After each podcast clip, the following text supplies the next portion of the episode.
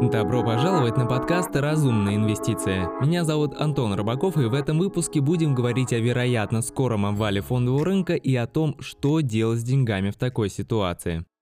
В истории фондового рынка было много обвалов, но одними из самых значительных стал крах в 1929, 1987, 2000 и 2008 годах.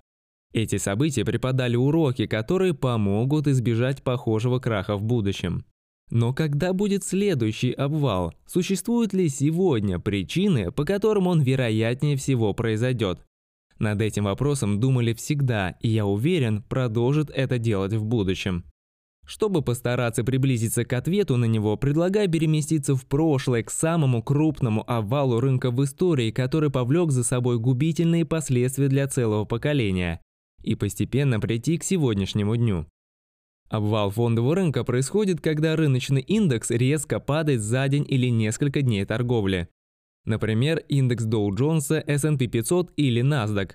Хотя не существует конкретной цифры для определения обвала фондового рынка, обычно это резкое двузначное процентное падение индекса. 1950 года индекс S&P 500 9 раз снизился как минимум на 20%. Крах рынка происходит в среднем каждые 8 лет. Обвал рынка 1929 – это худший обвал в истории человечества. Он сравнял с Землей целое поколение людей. Но важнее всего, что до 1929 рынок вырос на 345%. Хайп вокруг фондового рынка в то время вырос настолько, что люди занимали деньги, чтобы купить как можно больше акций. История началась в черный вторник 1929 года, когда рынок рухнул на 10% и в течение следующих трех лет продолжал падать. В итоге рынок потерял 89% своей цены от пика, и ему понадобилось 23 года и целое поколение, чтобы фондовый рынок вернулся к значениям 29 года. Обвал 1929 носит имя Великая депрессия. Катастрофа имела ужасные последствия для мировой экономики. К 1933 году безработица в США выросла до 25% рабочей силы страны. И это еще не все. Если бы вам повезло с работой, ваша зарплата резко упала бы в два раза. Великая депрессия поразила почти всех в западных странах, и правительствам ничего не оставалось, кроме как вмешаться. Идентичный сценарий вряд ли произойдет, ведь история не повторяется, а рифмуется. То есть обвалы в будущем непременно будут, но произойдут по другим причинам и будут проходить иначе. Понедельник 19 октября 1987 года, известный под прозвищем «Черный понедельник», рынок упал на 23% всего за один день. Обвал произошел в обычный день без каких-либо важных новостей, но стал самым крупным в то время снижением в процентах за один день. Известные экономисты предсказывали, что на пороге новая Великая депрессия, но они ошибались. Всего год спустя, к началу 89 года, рынок восстановился. Крах 1987 года произошел не из-за переоценки, а из-за сбоя в компьютерной торговле. Кто-то где-то ошибся в цене акций, и это заставило все компьютеры автоматически сбросить акции. С тех пор у регулирующих органов всегда есть выключатели, чтобы останавливать фондовый рынок во время значительного снижения цен. Пузырь доткомов, также известный как интернет-пузырь, возник в результате быстрого роста цен акций технологических компаний США, вызванным инвестициями в интернет-компании во время бычьего рынка в конце 90-х годов.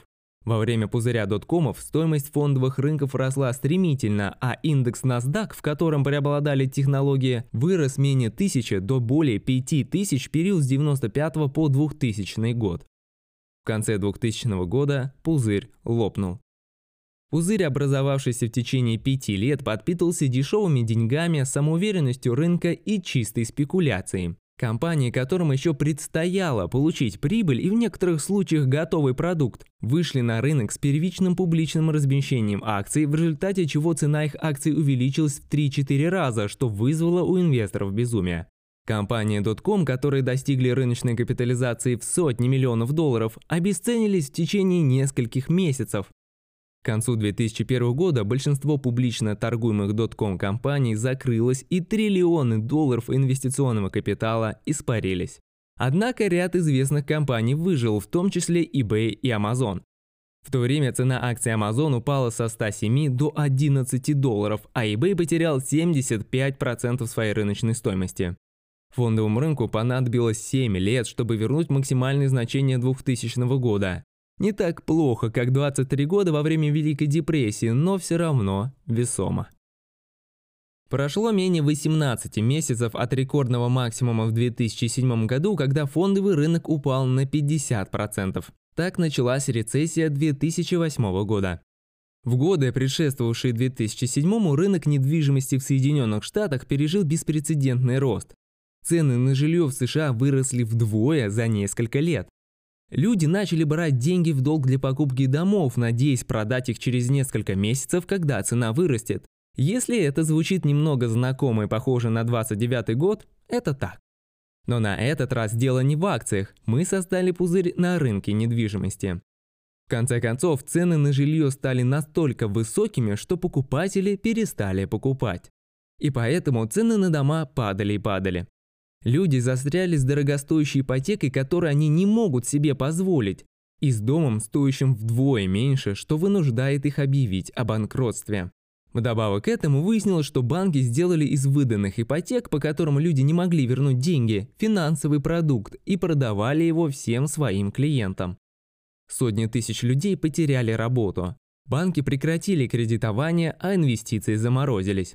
Есть книга и фильм «Игра на понижение» как раз про обвал 2008 года.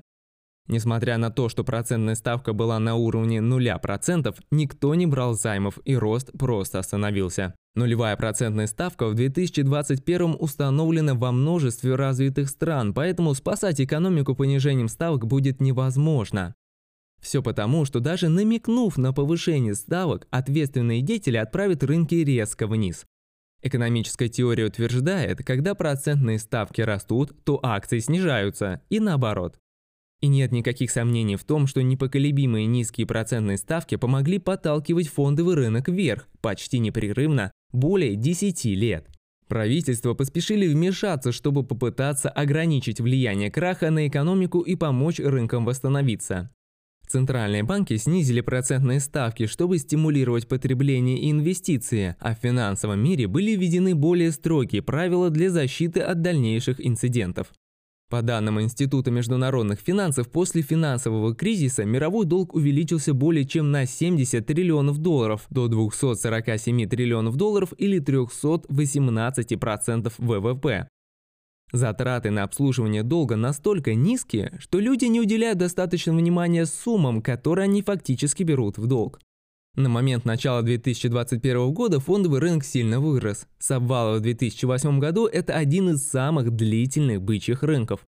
Предвестником обвала фондового рынка можно отнести продолжительный рост цен на рынке, чрезмерный оптимизм в умах большинства участников, высокое значение P на E рынка относительно исторических данных и маниакальный интерес к инвестициям массы людей, которые воодушевлены идеей легких денег. Чтобы приблизиться к пониманию того, переоценен ли рынок в 2021 или нет, достаточно обратиться к коэффициенту P на E Шиллера. Он отличается от стандартного соотношения P на E тем, что он основан на средней с учетом инфляции прибыли за предыдущие 10 лет, а не просто прибыли за один год. Если оглянуться назад на 150 лет, то среднее значение P на E Шиллера для индекса S&P 500 составляет 16,78. По состоянию на 3 февраля коэффициент P на E Шиллера для S&P 500 приближался к отметке 35, что более чем вдвое превышает долгосрочное среднее значение. Чтобы поместить эту цифру в некоторый контекст, в истории было всего 5 периодов, когда коэффициент P на E Шиллера превышал 30 и оставался на этом уровне во время движения бычьего рынка. Два из этих событий, Великая депрессия и пузырь доткомов, привели к одним из самых больших откатов, когда-либо наблюдавшихся на рынке акций. Индикатор Баффета, как его называют в кругах Уолл-стрит, который берет индекс Wilshire 5000, рассматриваемый как общий фондовый рынок, и делит его на годовой ВВП США, сейчас находится на рекордно высоком уровне. Подсчитывая показатель Баффета составляет около 194%. Цифра намного выше 159%, наблюдавшихся непосредственно перед пузырем .com. Из этого можно сделать вывод, что согласно индикатору Баффета фондовый рынок значительно переоценен. Сам Баффет говорит, что коэффициент имеет определенные ограничения, тем не менее, это, вероятно, лучший индикатор, определяющий оценку рынка в любой момент времени.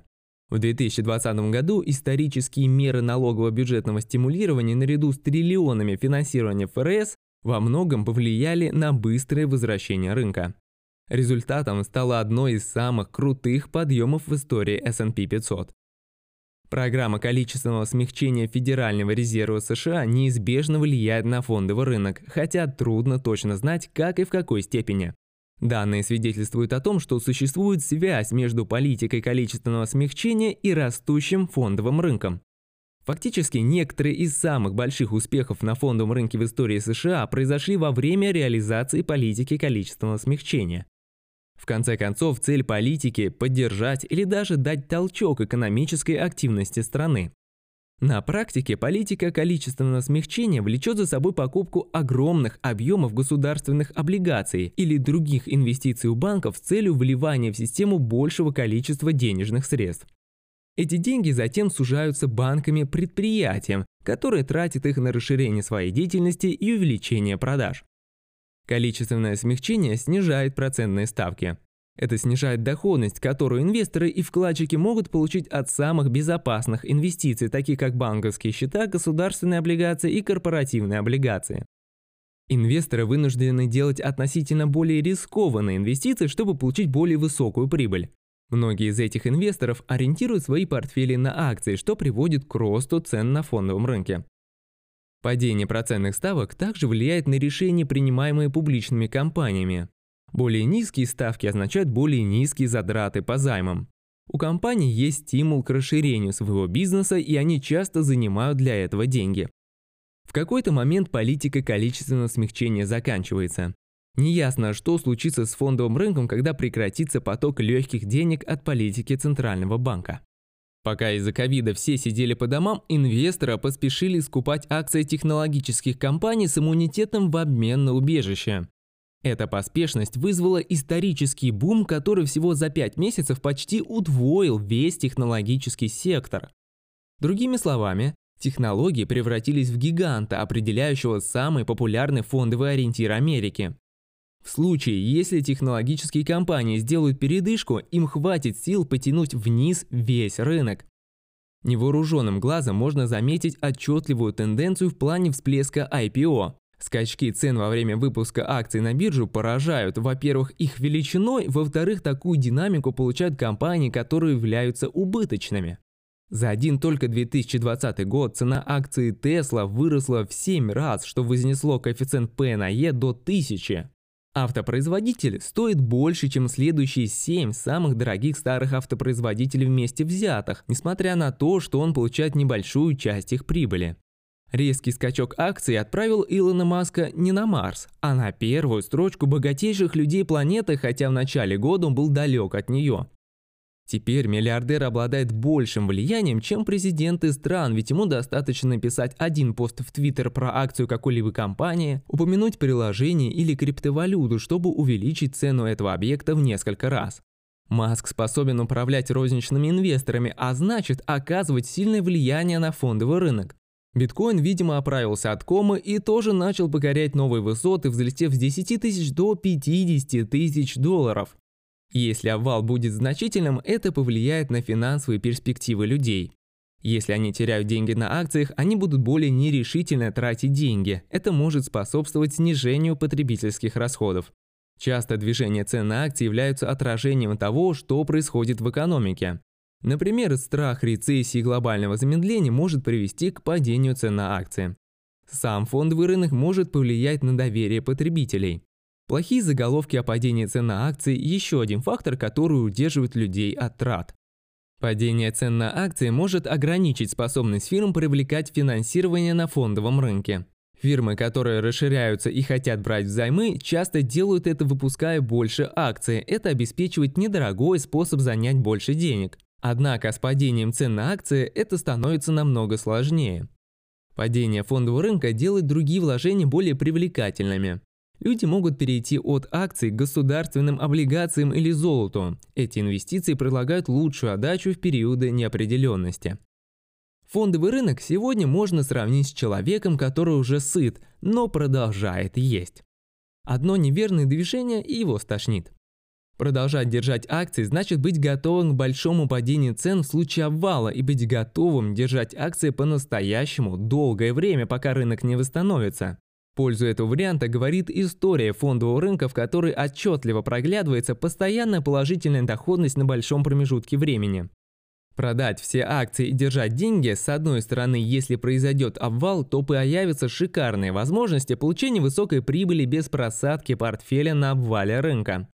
С другой стороны, пока деньги просто так лежат и не инвестированы, их съедает инфляция, которая в долларах в среднем составляет 2% в год, а в рублях 10%. Эти цифры – среднее значение за большой промежуток времени. В пользу варианта продать и ждать говорит опять же история фондового рынка. Заглянув в прошлое, станет видно, как много значительных и незначительных спадов было на рынке, но все они восстанавливались и приносили солидную прибыль тем инвесторам, которые докупали на обвале цен. А те инвесторы, которые оставались с акциями на руках при пиковых значениях рынка, приходилось долго ждать возвращения. Не бойтесь фиксировать прибыль. Если у вас есть позиции, которые показали хорошие результаты и в которые вы больше не уверены, можно фиксировать прибыль. Даже если вы упустите прибыль в будущем, вы получите неплохой результат.